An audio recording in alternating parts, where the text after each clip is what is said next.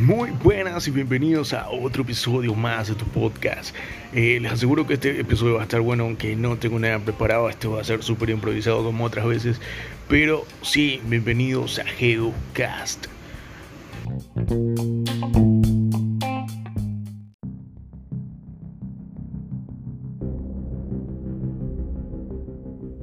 Buenas, señoras, bienvenidos a otro episodio. Bueno, ya lo dije anteriormente.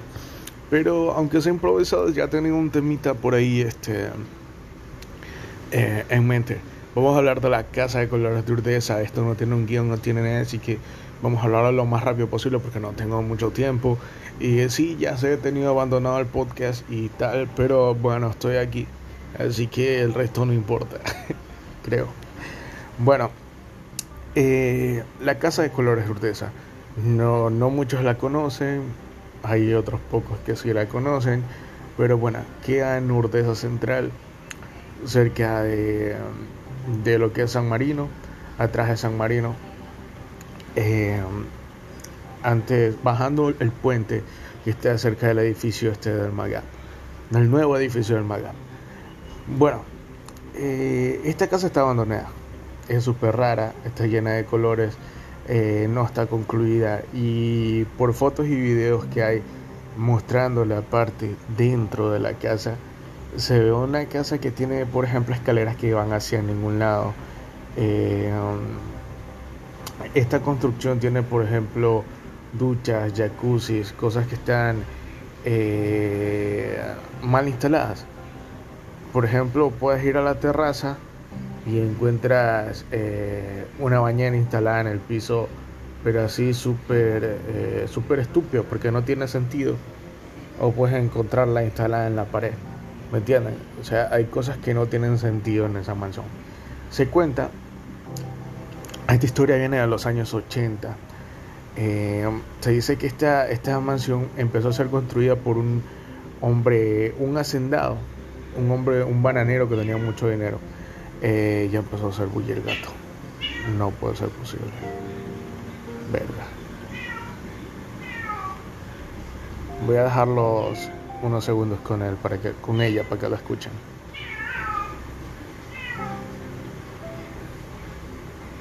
Gracias, gato. Bueno, eh, entonces eso. Esa historia viene de los años 80 con un hombre hacendado, eh, millonario porque era bananero Em, él empezó a construir esta casa. Eh, lo que muchos no sabían es que este, este hombre eh, sufría de esquizofrenia. Eh, en el momento de, estar construyendo la casa una noche, en, el acto esquizofrénico de él, asesinó a sus dos hijos y a su mujer. Los descuartizó, o sea, fue algo que ya se pueden imaginar. Em, entonces, digamos que él al recobrar su, su, conciencia, al recobrar su, su, mentalidad normal, digámoslo así, se dio cuenta de lo que había hecho. Lo que hizo fue hablar con los eh, maestros de la obra para que estos cojan los restos descuartizados de toda su familia, eh, la mezclen en las paredes, en el concreto de esta mansión, la casa de colores turquesa. Entonces, imagino yo que tienen que haberle pagado un buen dinero a estos maestros para que puedan hacer eso, porque, bueno, si yo si fuera maestro me dijeran que, que, haga eso, ni, ni, por millones de dólares creo que lo haría.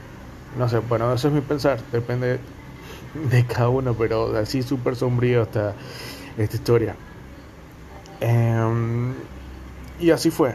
Entonces, los restos de, según cuenta la historia, los restos de, de, la familia de este hombre están eh, prácticamente impregnadas en las paredes de esta casa. Se cuenta que después de hace mucho tiempo eh, eh, hubo una una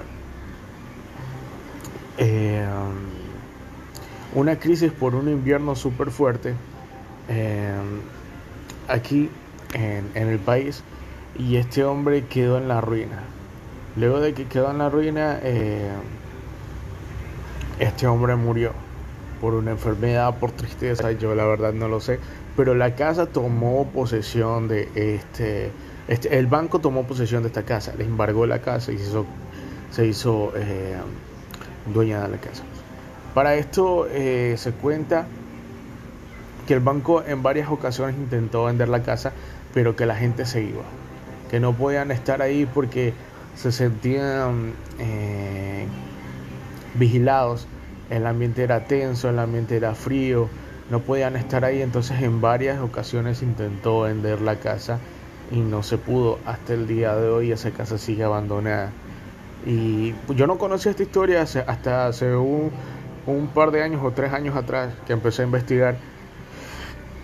Pero sí se me hacía súper raro porque eh, hace unos años atrás yo trabajaba por ahí, por la zona, y al bajar el puente se ve una piscina y todo eso abandonado. Y yo decía, ¿qué será eso? Hasta que vine a dar con la historia de esta casa. Y pueden pasar por ahí, la casa es, claro que no pueden entrar sin que salga algún vecino sapo por ahí que llama a la policía.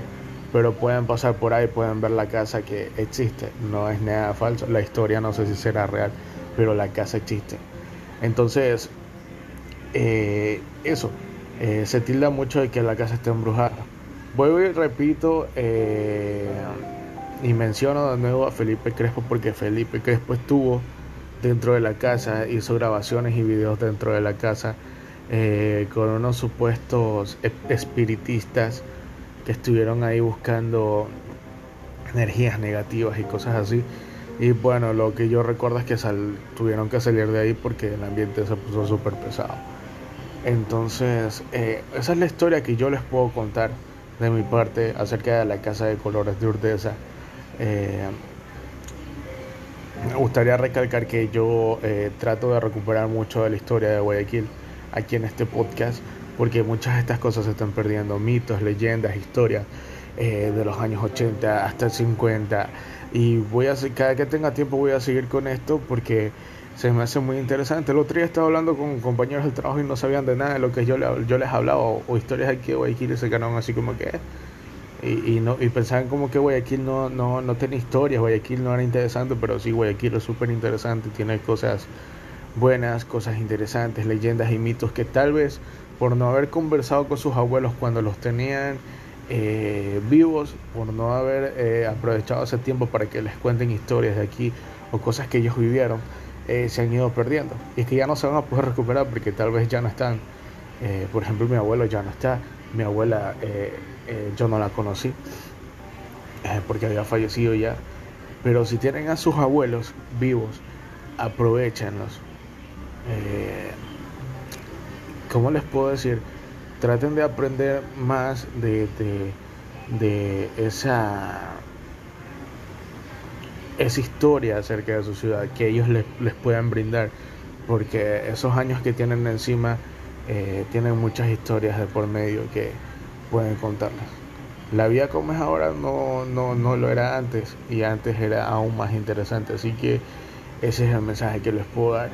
Y hasta aquí dejo este podcast y pasen muy buena tarde, noche, día, a la hora que me estén escuchando. Cuídense. Adiós.